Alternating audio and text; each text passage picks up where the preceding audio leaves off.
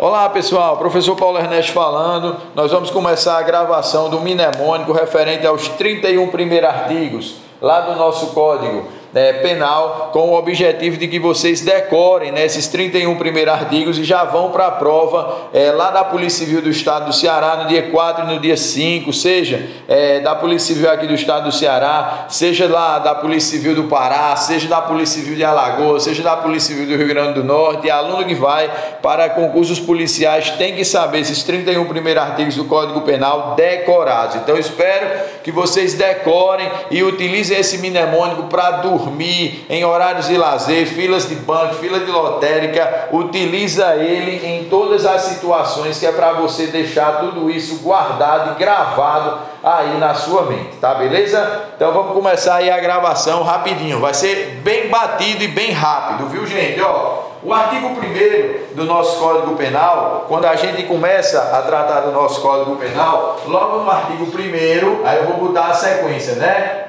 1, 2, 3, 4, 5, 6, 7, 8, 9, 10, 11 e 12. Essa é a primeira parte, a primeira leva do nosso Código Penal. No artigo 1 do Código Penal, o que é que você tem que lembrar? Ele diz que não há crime sem lei anterior que o defina, nem apenas sem prévia combinação legal. Dentro dessa definição de que não há crime sem lei anterior que o defina, nem pena sem prévia combinação legal, você tem que lembrar que está aí embutido dois princípios: o princípio da legalidade estrita e o princípio da anterioridade da lei penal. Lembre-se, lembre-se de que que um crime, uma conduta, ela somente poderá ser descrita como criminosa se eu tiver uma lei antes dessa é, conduta ou da prática dessa conduta definindo a mesma como sendo criminosa. Isso quer dizer o princípio da anterioridade da lei penal. Também, dentro do artigo 1 aí do nosso Código Penal, nós vamos ter o princípio da legalidade estrita, quer dizer que crimes somente poderão ser criados por leis elaboradas pelo poder legislativo no exercício da sua função típica de legislação legislar. Lembra-se, é, somente lei ordinária e lei complementar poderá fazer a criação de crimes. Nós não podemos ter a criação de crimes por meio de outras medidas, como por exemplo as medidas provisórias e as leis delegadas. Por que não podem ser criadas através de medida provisória nem lei delegada? Porque estas são espécies legislativas que são elaboradas pelo poder executivo, né? Então, se alguma prova de concurso lhe perguntar crime poderá ser definido através ou criado através de medidas, pro, é, medidas provisórias é, do presidente da República, já responde que não. No artigo 2 do nosso Código Penal, nós vamos ter a figura da abolition crimes, mas vamos ter aí é, um falatório referente à questão da ultraatividade e da anterioridade da lei penal. Lembra que a lei penal ela pode transitar no tempo, tanto voltando no passado quanto avançando no futuro quando ela volta para ser aplicado aos fatos anteriores à sua vigência, a gente chama de anterioridade, é, é, é, a gente chama de retroatividade da lei penal. E quando ela é utilizada para aplicar a fatos posteriores à sua vigência, nós falamos em ultraatividade da lei penal. Então, quando eu digo no artigo 2 de que é, a lei penal posterior que tornar uma conduta, ou seja, ninguém poderá ser punido por fato que lei posterior deixa de considerar aquela conduta como sendo criminosa, cessando de logo a execução da pena, os efeitos penais da sentença penal condenatória, você tem que lembrar que aí está embutida a figura da abolition criminis, que é a abolição do crime, ou seja, quando uma conduta ela deixa de ser considerada como criminosa, cessam o que a gente chama de efeitos penais da sentença penal condenatória. Pelo amor de Deus, lembra que o que a letra da lei diz é a cessação dos efeitos penais da sentença penal condenatória e não dos efeitos extrapenais. Então, os efeitos penais,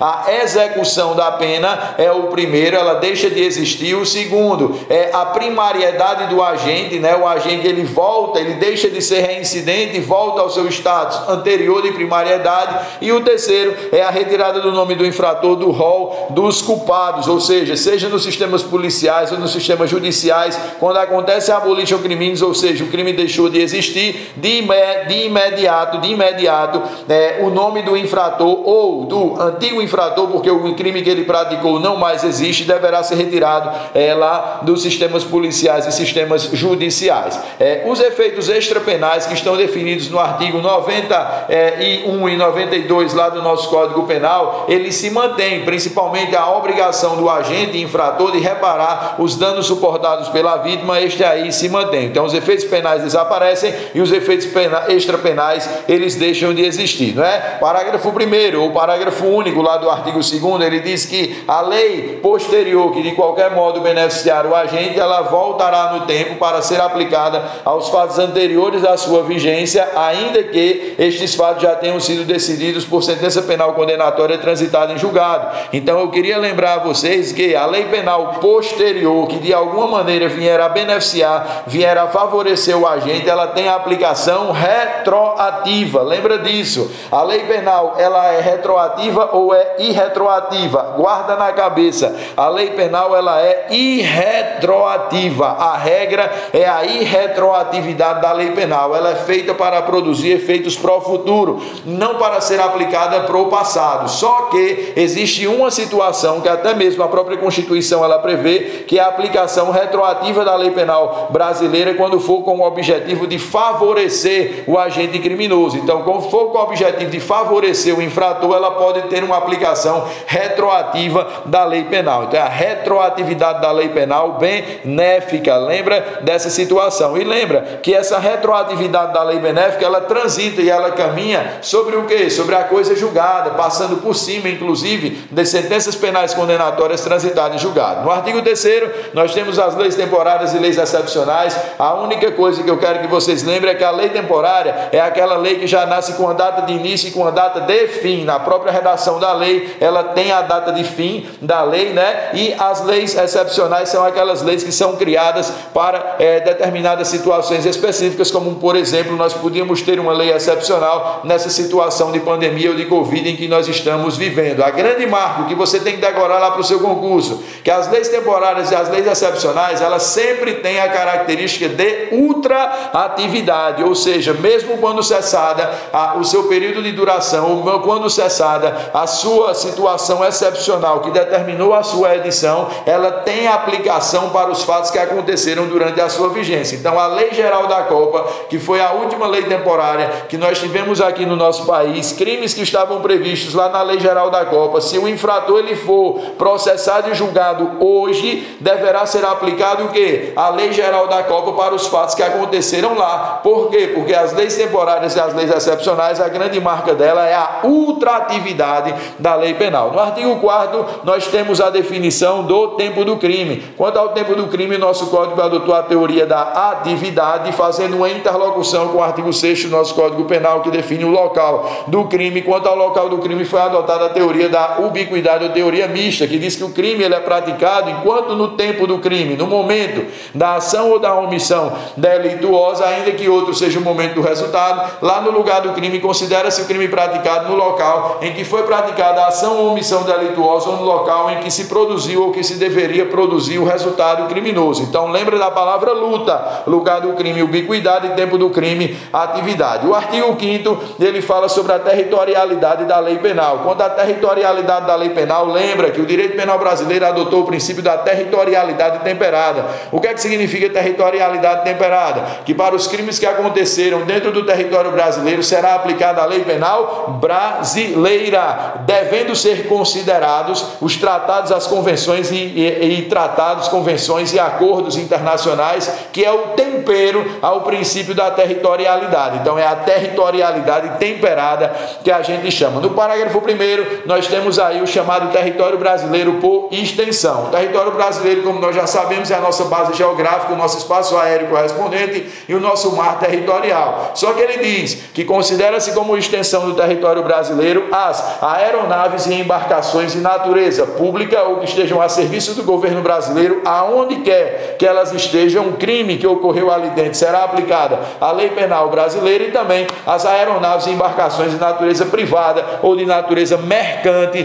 que estejam de bandeira brasileira que estejam navegando em alto mar ou sobrevoando o espaço aéreo correspondente ao alto mar, será aplicada a lei penal brasileira para os crimes que ali vierem a ocorrer. Lembra daquela dica que eu dei básica na sala de aula? É, embarcações e aeronaves, quando elas forem públicas, em regra, se aplica a, a lei da bandeira que elas carregam. Embarcações e aeronaves de natureza privada, em regra, se aplica a lei do local aonde o delito ele tenha acontecido, não é? Aí prosseguindo seguimos, né, no parágrafo 2 lá do artigo 5 a gente disse o seguinte: olha, no tocante às aeronaves e embarcações de natureza privada ou mercante estrangeiras que estejam navegando em nosso mar territorial, atracadas em nossos portos, pousadas em nossos aeroportos ou sobrevoando o espaço aéreo correspondente, deverá ser aplicada para os crimes que ali acontecerem a lei penal brasileira. E aí é mais um desdobramento, em sendo a aeronave ou embarcação de natureza pública, lei da bandeira que ela carrega, aeronave embarcação de natureza privada ou mercante é a lei do local aonde o crime ele foi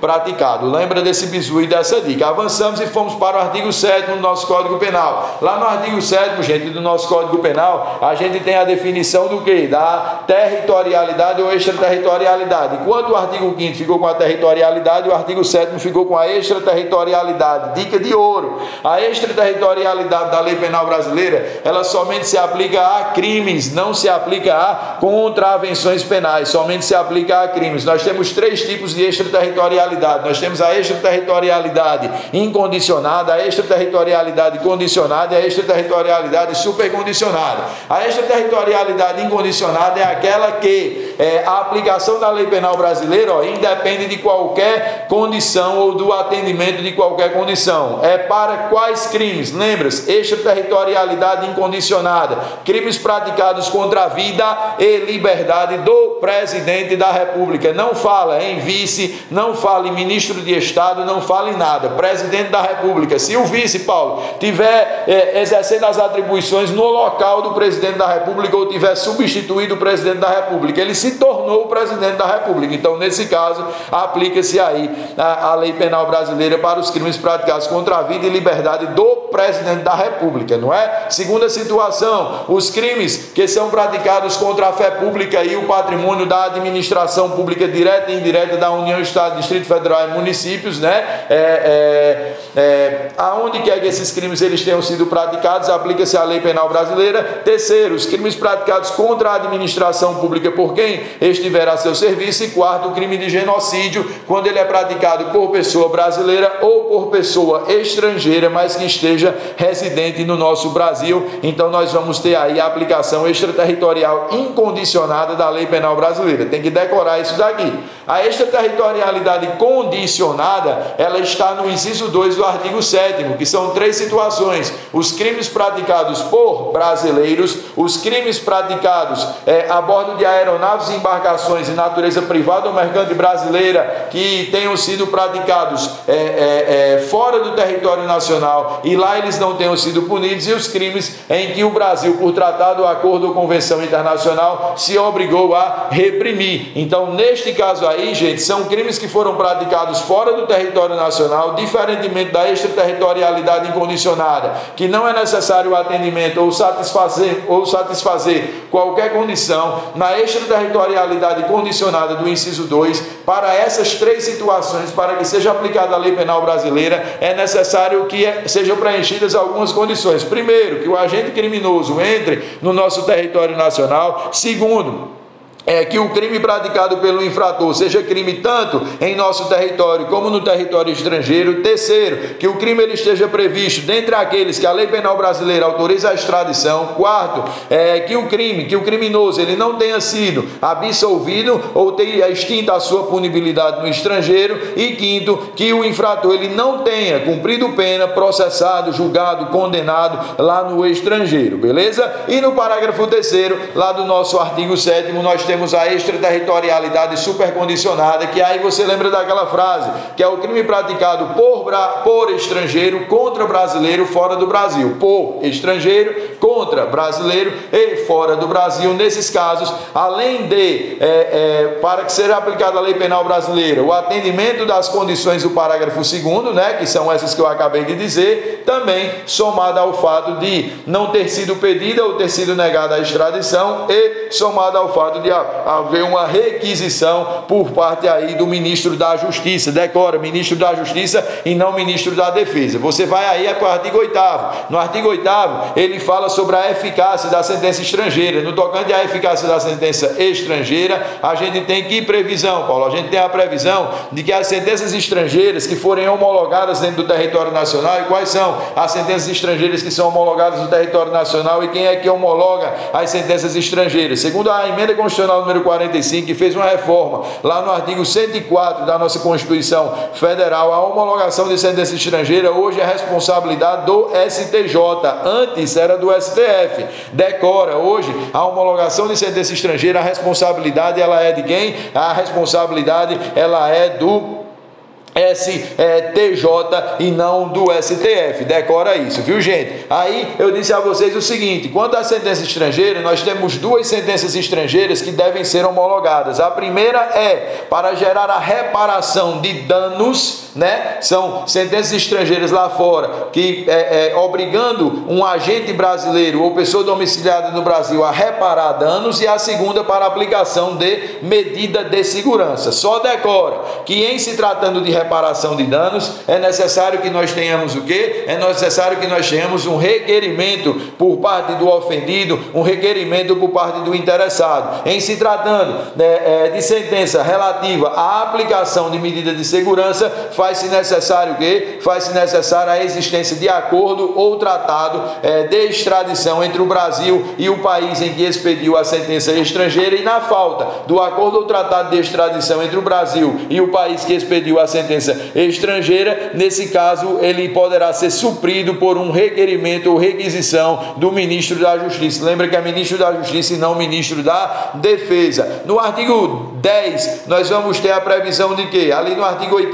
né, ainda relativo à, à, à, figura é, é, é, da, da, das penas cumpridas no estrangeiro, você tem que decorar que a pena cumprida no estrangeiro, se ela for idêntica à pena cumprida a ser cumprida no Brasil pelo mesmo crime, e aí, quando ele utiliza a expressão mesmo crime, esse artigo 8 ele somente tem aplicabilidade na extraterritorialidade incondicionada, porque o infrator ele pode ser punido tanto no estrangeiro como ele pode ser punido no Brasil pelo mesmo crime, e isso não caracteriza um bis idem, que é a única exceção, a figura do bis idem é essa, da extraterritorialidade incondicionada, em que tanto ele vai ser punido lá, quanto ele vai ser punido cá pela lei penal brasileira, nas hipóteses do artigo 7, inciso 1 lá do nosso Código Penal, penas cumpridas no estrangeiro se forem idênticas às penas a serem cumpridas aqui no Brasil. Quando eu falo idêntica ou não idêntica, eu não estou me referindo à quantidade de pena, eu estou me referindo à natureza de pena, ou seja, eu estou me referindo a uma pena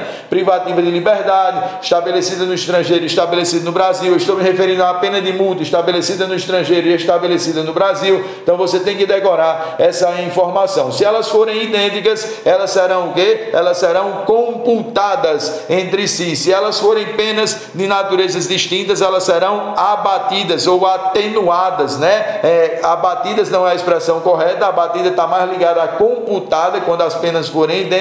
É, no tocante das penas serem de naturezas diferentes ou natureza diversa, ela atenuará a pena a ser imposta no Brasil. No artigo 10, nós temos a regra da contagem de prazo. Lembra-se, no direito penal é um ramo do direito material e no direito material, a contagem de prazo ela se dá com a inclusão do dia de começo e exclusão do dia de vencimento, enquanto nas regras do direito processual penal ela se dá em sentido contrário, que é com a exclusão, é, é, que é com a exclusão do dia de começo e inclusão do dia de vencimento. Aqui no direito penal é o contrário, é inclusão do dia de começo e exclusão do dia de vencimento. Lembra-se de outra coisa: prescrição e decadência, que em regra elas são atreladas ao quê? Elas são atreladas é, ao ramo do direito processual, né? mas elas seguem a regra e a sistemática da contagem de prazo do direito material, com inclusão do dia de começo e exclusão do dia de vencimento. Aí você vai lá para o artigo 11. Eu disse a vocês que na computagem da pena, as frações de dias, as frações de cruzeiro, elas serão desconsideradas. E no artigo 12, eu disse a vocês que a legislação extravagante ou a legislação especial, é, o Código Penal, ele serve como norma base, ele serve como norma geral para a legislação especial ou legislação extravagante. A regra, a regra é que nas lacunas existentes na legislação especial, o Código Penal ele sirva de base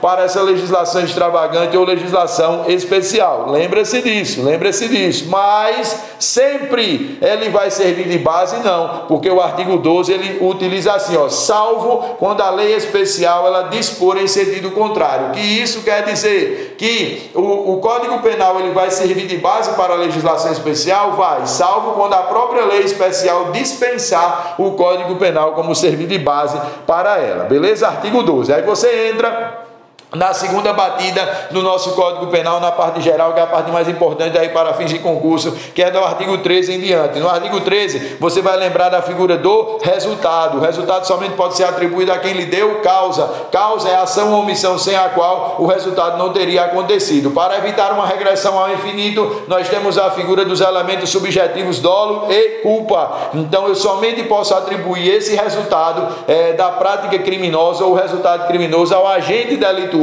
que a, a, praticou esse resultado com os elementos subjetivos dolo e culpa. Por isso que eu não posso fazer aí uma regressão ao infinito e responsabilizar, por exemplo, o fabricante da arma de fogo pelo homicídio, responsabilizar os pais, os avós do traficante por um crime de tráfico de droga. Por quê? Porque os pais, avós e o fabricante da arma de fogo não tiveram o elemento subjetivo dolo e culpa na causação do resultado criminoso. Teoria finalista do Hans Welser, que foi adotada aí aí pelo nosso direito penal, beleza? No artigo 13, nós ainda temos no parágrafo 1 a superveniência de causa relativamente independente que por si só produziu o resultado. Decora, quando por si só ela produz o resultado, mesmo efeito de com causas absolutamente independentes, gera uma ruptura entre a causa A que foi praticada pelo agente e a causa B. A causa B, ela não é um desdobramento natural dessa causa A praticada pelo agente. Então, se ela não é um desdobramento natural, como por exemplo, o desabamento do hospital, é, a inundação no hospital, a explosão de um hospital. Então, quando gerou-se essa ruptura e o exame cadavérico diz que não foi o disparo do agente que matou a vítima, mas foi aqui ó, uma, a, a, o afogamento, foi a, a ingestão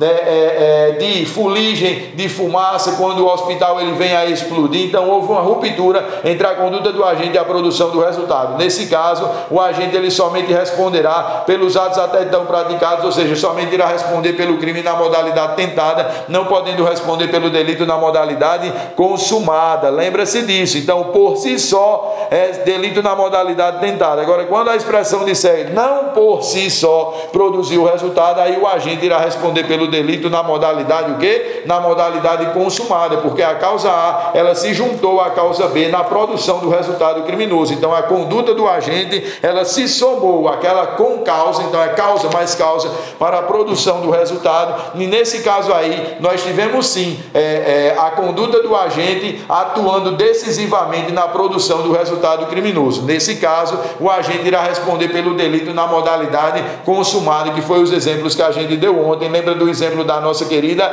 Tiara, né? Parágrafo 2 ele fala dos garantidores. Lembre-se que os garantidores são aquelas pessoas que, além da possibilidade de agir, elas têm o dever de agir. Então é possibilidade de agir, mas o dever de agir. É exigido dos garantidores que eles sejam super-homens? Nunca, nunca. Lembra a possibilidade de agir, já está dizendo, o agente ele tem que ter a possibilidade de agir sem riscos a sua pessoa, somado ao dever de agir. Nesse caso, a omissão dele não é uma simples omissão, é uma omissão que a lei diz que é penalmente relevante. Então, nesse caso, caso eles se omitam, eles não irão responder pela simples omissão de socorro, eles vão responder pelo quê? Eles vão responder pelo resultado criminoso. Então, são garantidores aqueles que a lei, lei, lei, lei e não convenção social foi quem deu o dever de agir para aquele agente. Por exemplo, os agentes de segurança pública, os pais em relação aos seus filhos, esses têm o dever legal de enfrentar o perigo. Se alguma questão de seguir o dever,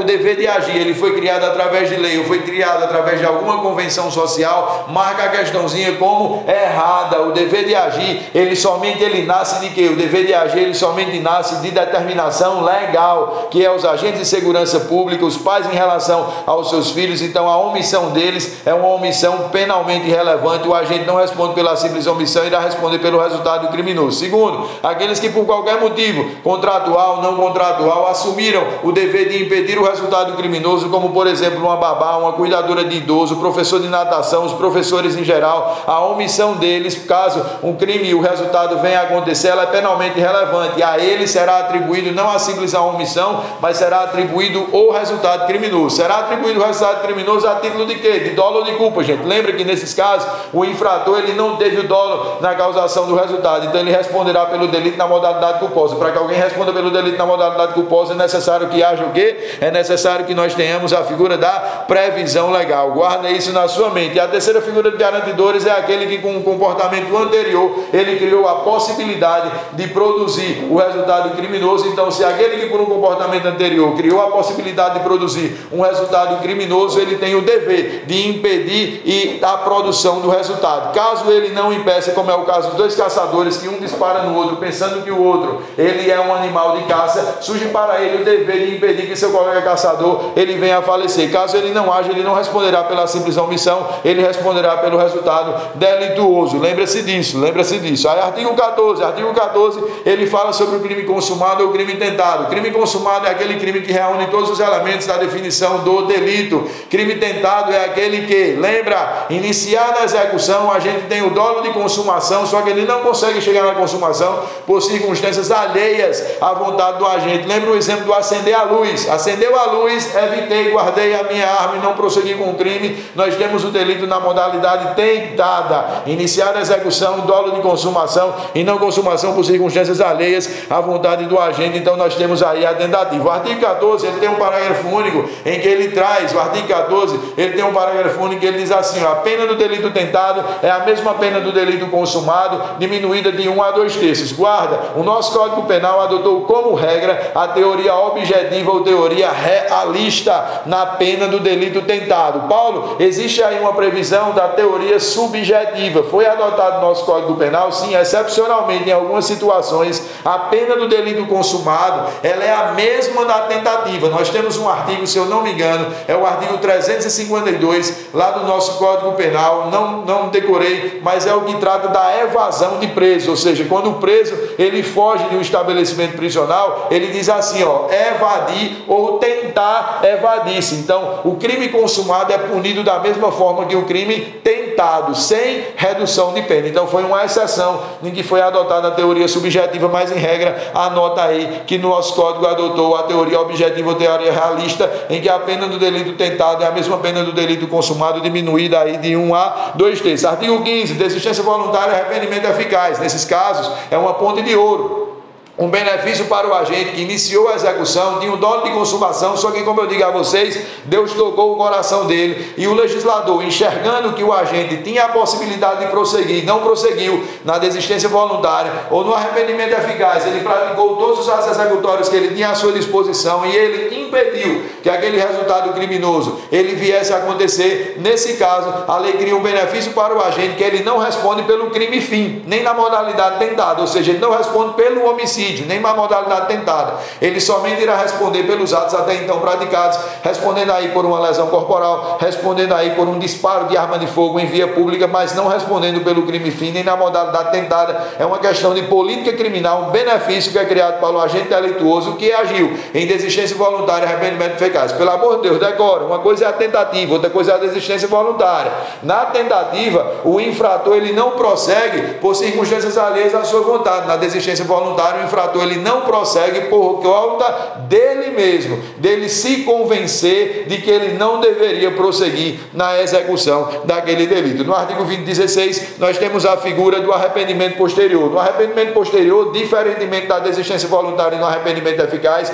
que você tem que lembrar que na desistência voluntária e no arrependimento eficaz, os atos praticados pelo agente não foram capazes de gerar a consumação do delito, não foram suficientes e capazes de gerar a consumação do delito. Que, pois, se ele desistiu voluntariamente, se ele se arrependeu eficazmente, mas os atos até então por ele praticados foram suficientes para gerar a consumação do delito, fim de papo, vai responder pelo delito da modalidade consumada. Então, na desistência voluntária e no arrependimento eficaz, o agente não responde pelo delito porque ele não chegou a consumar o delito na integralidade, não é? E aí ele cria esse benefício de responder apenas pelos atos até então praticados. No arrependimento posterior é totalmente diferente. No arrependimento posterior, o delito ele já está consumado. Se aplica a todos os crimes? Não. Somente se aplica aos crimes que não há um emprego de violência e grave ameaça contra a pessoa, podendo haver o emprego de violência contra a coisa, que é a violência imprópria, mas não violência e grave ameaça contra a pessoa, não é? Em que o agente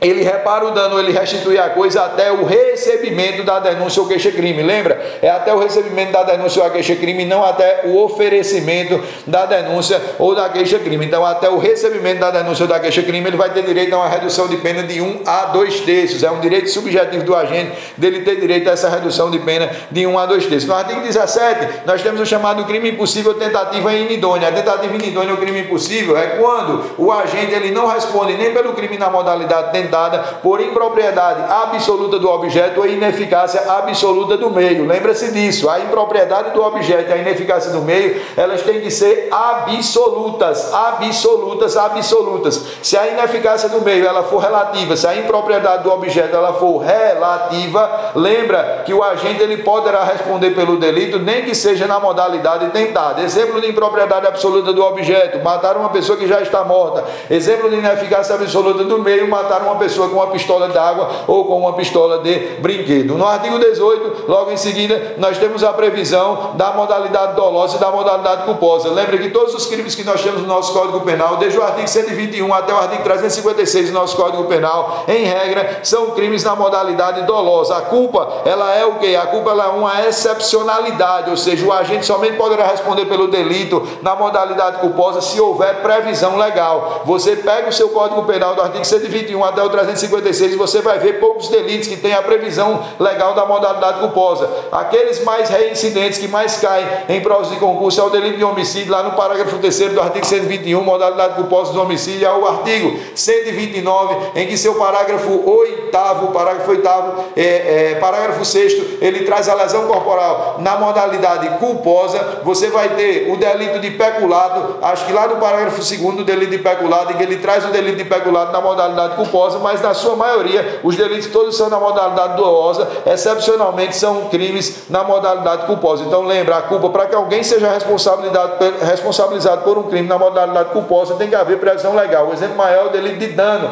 As, os concursos eles insistentemente cobram o delito de dano como sendo um delito na modalidade culposa. É só você lembrar que não existe culpa no delito de dano porque não há a, a previsão legal da modalidade culposa. Aí você segue no artigo 19, crimes preterdolosos, né? Os crimes preterdolosos são aqueles crimes que há o quê? Que há o dolo no antecedente e culpa no consequente. Então o agente ele tinha o dolo de lesão, mas ele não tinha o dolo de matar a pessoa. Ele queria lesionar. Deu um golpe na pessoa, a pessoa caiu, bateu a cabeça no chão e acabou vindo a falecer. Então ele responde aí pelo delito na modalidade o quê? Na modalidade culposa, chamada lesão corporal seguida de morte, que foi o dolo no antecedente e a culpa no consequente. Aproveitando o artigo 19, lembra, na tentativa nós temos uma regra que a tentativa não cabe em todos os delitos. Existe a regra do choupa. O choupa, os crimes culposos, as contravenções penais, crimes habituais, crimes homicídios próprios, crimes unissubsistentes, crimes preterdolosos e os crimes de atentado, eles não permitem a punição da tentativa. Lembrou disso? Vai para o artigo 20. O artigo 20 ele fala sobre a teoria do erro.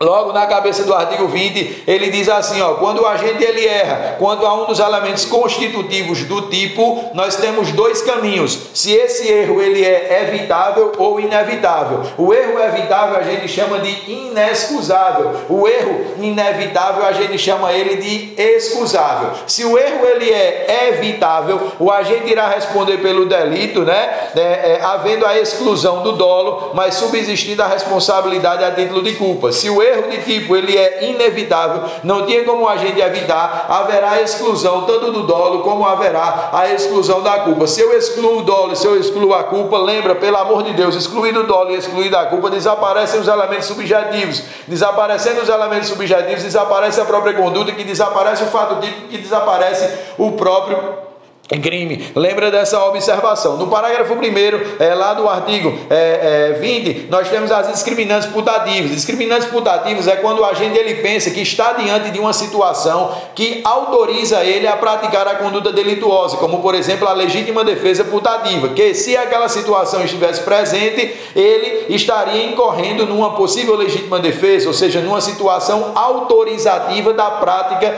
da conduta criminosa. As discriminantes putativas, da mesma forma, elas podem ser evitáveis ou inevitáveis. Se evitáveis, se dava para evitar, haverá exclusão do dolo e responsabilidade do agente apenas na modalidade culposa, e se inevitáveis, se não dava para evitar, haverá exclusão do dolo e haverá exclusão da culpa. O agente, em excluindo o dolo e excluindo a culpa, ele não responde por delito algum. Lembra dessa observação que desaparece o elemento subjetivo, desaparece a conduta, que desaparece o fato típico, que vai desaparecer o quê? Que vai desaparecer o próprio crime. No artigo 20, no seu parágrafo 2 o erro determinado por terceiro, em que apenas, se o erro ele for determinado por terceiro, apenas o terceiro irá responder pelo o delito. No parágrafo terceiro, você tem o erro contra a pessoa. Uma coisa é o erro na execução e outra coisa é o erro contra a pessoa. Nós já falamos a teoria do erro aqui na sala. O erro contra a pessoa é quando o agente ele tem uma falsa compreensão da realidade, ele mata A pensando que A é B, ou seja, ele tem uma falsa compreensão da realidade. Nesse caso, o agente não será isento de pena e ele responderá pelo delito, é, sim, mas ele responde pelo delito com todas as características, causas de aumento de pena, diminuição de pena, atenuantes, agravantes da vítima pretendida, da vítima virtual e não da vítima efetivamente atingida. Já no erro na execução, chamado de aberractio e ictus, o agente ele não tem uma falsa compreensão da realidade. O agente sabe quem é que ele quer atirar, ele quer atirar em A, só que por um erro na execução ele acaba atingindo uma terceira pessoa. Da mesma forma que no erro na pessoa, o agente irá responder pelo delito sim, não ficará isento de pena e responderá pelo delito com todas as causas de aumento de pena, diminuição, com todas as gravantes, as atenuantes da vítima pretendida, da vítima virtual e não da vítima efetivamente atingida. Artigo 21 já vai entrar na culpabilidade, que é o erro sobre a ilicitude do fato. O erro sobre a ilicitude do fato, você tem que lembrar o que? Quando o erro contra a ilicitude do fato, a primeira frase que é dita no artigo 21 é que o desconhecimento da lei ele é inexcusável. Se ele é inexcusável, ele é evitável. Ou seja, todas as pessoas elas teriam que ter o conhecimento da lei. Só que o erro contra a ilicitude do fato ele se divide em duas vertentes. Ele pode ser evitável ou inevitável. Se é evitável ou inexcusável, né, o agente irá responder sim pelo o crime, mas ele terá direito a uma redução de pena. Decora, aluno. Na redução de pena que nós estávamos falando até agora, que falamos na tentativa, foi a redução de pena de 1 a 2 terços. Quando chega no artigo 21, a redução de pena é de 1 sexto até 1 terço. Agora, se o erro de se o erro contra a ilicitude do fato, o erro de proibição, ele é inevitável, como no caso das pessoas que moram na zona rural, não alfabetizadas, os índios não civilizados, né? Nesse caso, eles ficarão isentos de pena. Ou quando é que eu digo que o erro de é, proibição, o erro contra a ilicitude do fato é evitável ou inevitável. Quando através de diligências medianas do homem médio, ele poderia ter a consciência de que aquela conduta era uma conduta criminosa ou não criminosa. Lembra disso? No artigo 22, também falando sobre culpabilidade, nós temos a obediência hierárquica e nós temos a coação moral irresistível.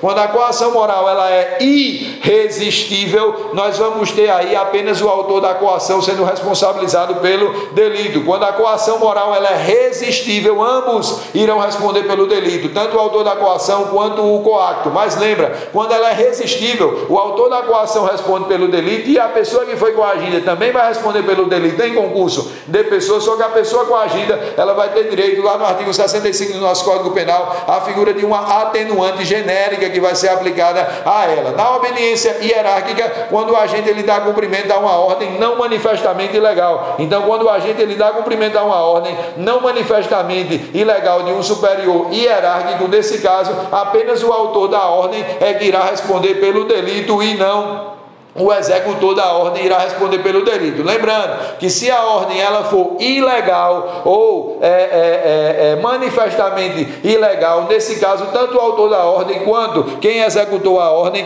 né, é, ambos irão responder aí pelo delito. Aí você pula do artigo 23 para o artigo, é, você pula do artigo 22 para o artigo 23. No artigo 23, excludentes de licitude, legítima defesa, estado de necessidade, exercício regular de direito, legítimo cumprimento de dever legal. Lembra? É um rol taxativo, é um rol exaustivo? Não! Nós temos outros excludentes de licitude, como lá o artigo 128 no nosso Código Penal, no delito de aborto, que ele autoriza em algumas situações o delito de aborto ser praticado. Nós temos causas supralegais excludentes de licitude, como por exemplo o consentimento do ofendido nos crimes contra a honra, que o bem jurídico ele é disponível. Então esse consentimento do ofendido também é uma causa supralegal excludente de licitude. No parágrafo único lá do artigo 23, nós vamos ter que nas excludentes de licitude o agente irá responder pelo é, excesso que ele vier a praticar, seja na modalidade dolosa ou modalidade culposa. Lembra na questão de ontem, né? É, o excesso doloso, o excesso culposo, tanto se aplica a legítima defesa, ao estado de necessidade, exercício regular de direito, estrito cumprimento legal. Aplica-se às quatro. No artigo 24, nós temos a figura do estado de necessidade. Falou estado de necessidade, lembra de perigo atual, atual, atual. Perigo atual, que não foi perigo atual, que não foi criado pelo agente, que não poderia de outro modo evitar, que não era razoável exigir o sacrifício do bem que foi protegido e contra o direito seu ou contra um direito alheio. Nós temos dois parágrafos no artigo 24. O parágrafo primeiro, ele diz assim, ó, ele diz que é, quem tem o dever legal de enfrentar o perigo, dever legal de enfrentar o perigo não pode alegar o estado necessidade. O parágrafo segundo ele diz que quando é razoável exigir o sacrifício do bem que foi protegido, nesse caso o agente responderá pelo crime, mas ele dará direito a uma redução de pena de 1 a 2 terços. No artigo 25 nós temos a legítima defesa. A legítima defesa, gente, lembra-se, legítima defesa, ela está ligada à injusta agressão, injusta agressão atual ou iminente em que o agente ele repele essa injusta agressão atual ou iminente contra contra um direito seu ou contra um direito alheio, legítima defesa própria ou legítima defesa de terceiro, é, é, se valendo moderadamente dos meios necessários aí que ele tiver à sua disposição. A gente chama isso de legítima defesa. Lembra-se que na legítima defesa foi acrescentado pelo pacote anticrimes um parágrafo único dizendo que os agentes de segurança pública que repelem uma agressão ou uma possível agressão ou uma agressão iminente que esteja próximo a acontecer de uma vítima que tenha sido mantida como refém durante uma prática criminosa, eles estarão agindo em legítima defesa. Era desnecessário o parágrafo único do artigo 25, por quê? Era desnecessário o parágrafo único do artigo 25, porque aí já entraria na figura da legítima defesa de terceiro. Lembra e guarda uma informação na sua mente. É possível o estado de necessidade recíproco, estado de necessidade contra o estado de necessidade? Sim. É possível sim o estado de necessidade recíproco. É possível a legítima defesa recíproca? Não, jamais. Não é possível a legítima defesa recíproca, que a legítima defesa contra legítima defesa. Não é cabível a legítima defesa contra nenhuma das excludentes de licitude, nem contra legítima defesa, nem legítima defesa versus estado de necessidade, nem legítima defesa versus exercício regular de direito ou estrito cumprimento do dever legal. O que é admissível é a chamada legítima defesa sucessiva, em que um agente delituoso A começa a agir em legítima defesa, repelindo injusta agressão praticada pelo agente delituoso B, e o agente delituoso A ele acaba se excedendo, e ao ele se exceder, o agente delituoso B, ele pode agir em legítima defesa contra esse excesso, aí nós teremos a figura da legítima defesa sucessiva. Aí você pula para o artigo 26, já falando sobre a culpabilidade no tocante à imputabilidade penal, né? No artigo 26, ele vai me dizer que aquele camarada que por desenvolvimento mental incompleto, retardo mental ou doença mental, ele é inteiramente, inteiramente, inteiramente incapaz de compreender o caráter ilícito do seu comportamento, né? Então, nesse caso, ele ficará o que? Isento de pena. Lembra que a frase isento de pena é a frase padrão das excludentes de culpabilidade. Agora, se ele não é inteiramente incapaz, ele é relativamente incapaz por doença mental de compreender ali no momento do crime que a sua conduta ela é delituosa, então nesse caso aí o agente ele vai o quê? O agente ele vai responder pelo crime, só que ele terá direito à redução de pena de 1 a 2 terços ou aplicação de medida de segurança. Lembra? O M de mental é o M de medida de segurança. Somente aplica-se medida de segurança a pessoas que têm algum tipo de doença mental. Paulo, pode aplicar a pena do crime reduzida de 1 a 2 terços, somada à medida de segurança? Não. No Brasil não foi adotado o sistema binário ou o sistema do duplo trilho. Foi adotado o sistema sistema unitário. Ou se aplica a pena do crime reduzida de 1 a 2 terços, ou então se aplica é, a medida de segurança, beleza? No artigo 27, ah, só um adendo, né? No nosso Código Penal foi adotado o critério biopsicológico para a questão de imputabilidade. No artigo 26, que é quando ele fala das questões mentais, foi adotado o critério psicológico. No artigo 27, que é quando ele fala sobre a questão etária, que os menores de 18 anos eles não praticam crimes mas isso quer dizer que eles não poderão ser responsabilizados criminalmente por alguma conduta delituosa que eles praticarem? Não. Eles vão sim ser responsabilizados criminalmente por alguma conduta delituosa que eles praticarem, mas eles vão ser responsabilizados não à luz do Código Penal, eles vão ser responsabilizados à luz da legislação espacial, que é o Estatuto da Criança e do Adolescente, praticando aí, no caso, atos infracionais, não é? E aí nós temos que nesse artigo 27 foi adotado o critério etário ou critério biológico psicológico, né? Por isso que a gente diz que no 26 foi adotado o critério psicológico, no 27 foi adotado o critério biológico e juntando os dois, o nosso código adotou o critério biopsicológico. Artigo 28, nós temos a previsão da embriaguez, o que? Embriaguez acidental ou embriaguez involuntária, produzida por caso fortuito e força maior, mesmas definições lá do artigo 26, se ele é inteiramente incapaz de compreender o caráter ilícito, ele ficará isento de pena se ele é relativamente relativamente incapaz de compreender o caráter ilícito do seu comportamento, ele responderá pelo crime, mas com a redução de 1 a 2 terços. Cuidado, pelo amor de Deus. Se lá no artigo 26 eu disse que é aplicada a pena do crime com redução de pena de 1 a 2 terços ou aplicada medida de segurança, o M de medida de segurança é o mesmo M de mental. No tocante à embriaguez involuntária ou embriaguez acidental, somente temos, no caso do relativamente incapaz, a possibilidade dele responder pelo crime com redução de pena de um a dois terços, não sendo possível a aplicação de medidas de segurança. Medida de segurança, o M de medida de segurança é o M de mental. Lembra-se disso. No artigo 20 é, 8, ele ainda traz a previsão de que a emoção e a paixão e é, a embriaguez voluntária, elas não são motivos para gerar o quê? Para gerar a isenção de pena. Matei porque eu estava apaixonado, matei porque eu estava emocionado, não é motivo para gerar a isenção de pena, podendo gerar aí uma figura de um homicídio privilegiado, dependendo do caso concreto, né? E aí uma outra situação é a embriaguez pré-ordenada, a teoria do action libera causa, em que o agente, ele ele não tem coragem de praticar o delito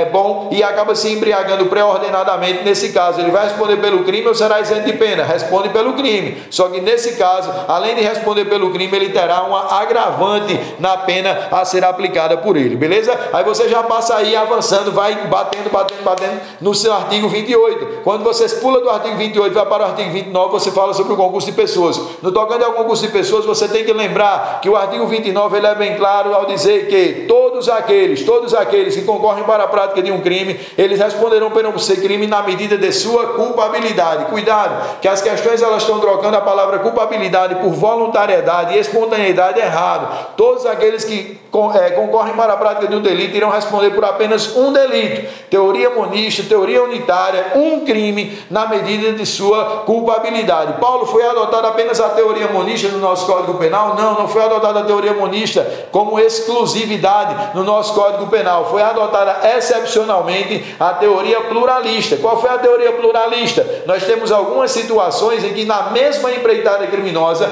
mesmo os agentes incorrendo em uma mesma empreitada criminosa, o agente A irá responder por um delito e o agente B irá responder por outro delito, como por exemplo o artigo 124 e o artigo 126 do nosso Código Penal, em que a gestante ela autoriza que o médico pratique o aborto em sua pessoa, ela vai responder pelo delito no artigo 124, ele vai responder responder pelo delito no artigo 126 do Código Penal. É uma exceção do nosso código que foi adotada a teoria pluralista, mas em regra foi adotada a teoria unitária ou teoria monista. Fechou o artigo 29. O artigo 29, você tem que lembrar que ele tem dois parágrafos. Parágrafo primeiro, participação de menor importância. Quando a participação do agente for detectada que é de menor importância, você tem que lembrar que ele vai ter direito a uma redução de pena de um sexto até um terço. Lembra? Um sexto até um terço é a redução de pena do parágrafo 1 do 121, do parágrafo 4 do 129, do artigo 21 do Código Penal e do parágrafo 1 do artigo 29 do nosso Código Penal, redução de pena de um sexto até um terço. No parágrafo 2 crime menos grave, quando o agente ele quis participar de um crime o quê? Ele quis participar de um crime menos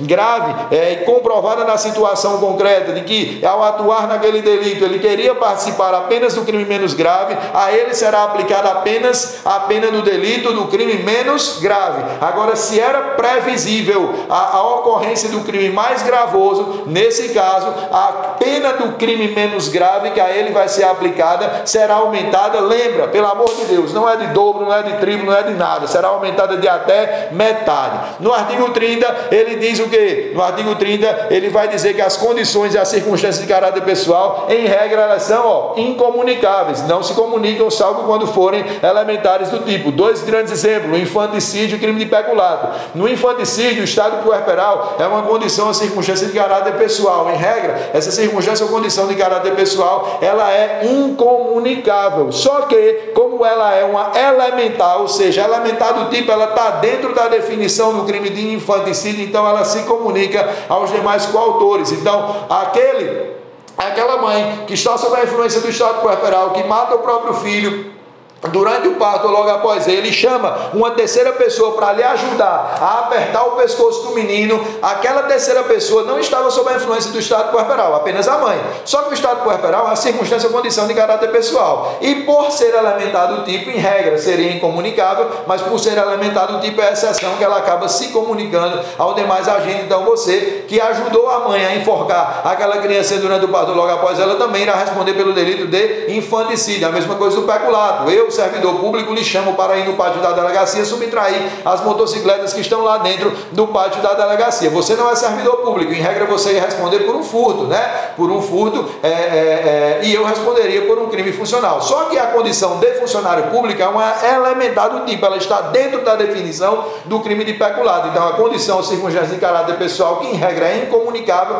mas se comunica quando é elementar do tipo, ou seja, quando está inserida dentro da definição do tipo penal. Então, nesse caso, tanto eu quanto você iremos responder por um crime funcional. Não eu apenas por peculado e você por furto. Nós dois iremos responder por peculado, mesmo você não sendo funcionário público. E no artigo 31, gente, para fechar com chave de ouro, que eu tenho certeza que vocês vão chegar lá no dia 4, dia 5. Se vocês não decorarem isso daqui, pelo amor de Deus, lembrem-se que é o caminho de Fortaleza até aqui, lá nas duas cadeiras do milho e da chicotada no final do ônibus. O artigo 31, o artigo DAI, né? Determinação, auxílio, ajuste e o induzimento, eles somente são puníveis se o crime principal ele chegar pelo menos a ser tentado. Se ele não chega a ser nem pelo menos tentado, então é, é, a determinação, o ajuste e o induzimento, eles não chegam nem a ser punidos. Então a gente fecha com 52 minutos aí do artigo 1 ao artigo 31. Dá para vocês escutarem isso daqui todos os dias, até o dia 4, dia 5, para que vocês cheguem lá decorados, detonando a banca e decano, banca fácil, vocês vão ser aprovados. Se vocês, alunos de destaque, não voltarem de lá com as 30 primeiras primeiras posições, a Nilda já prometeu que vai não, não prometeu nada, né? A Nilda, é, ela prometeu que se vocês voltarem com as 30 primeiras posições, no dia 7, no dia 7 de setembro, nós vamos fazer o primeiro churrasco virtual. A gente vai assar carne aqui no cursinho e vai mandar a carne para casa de todos vocês. Parabéns e sejam aprovados.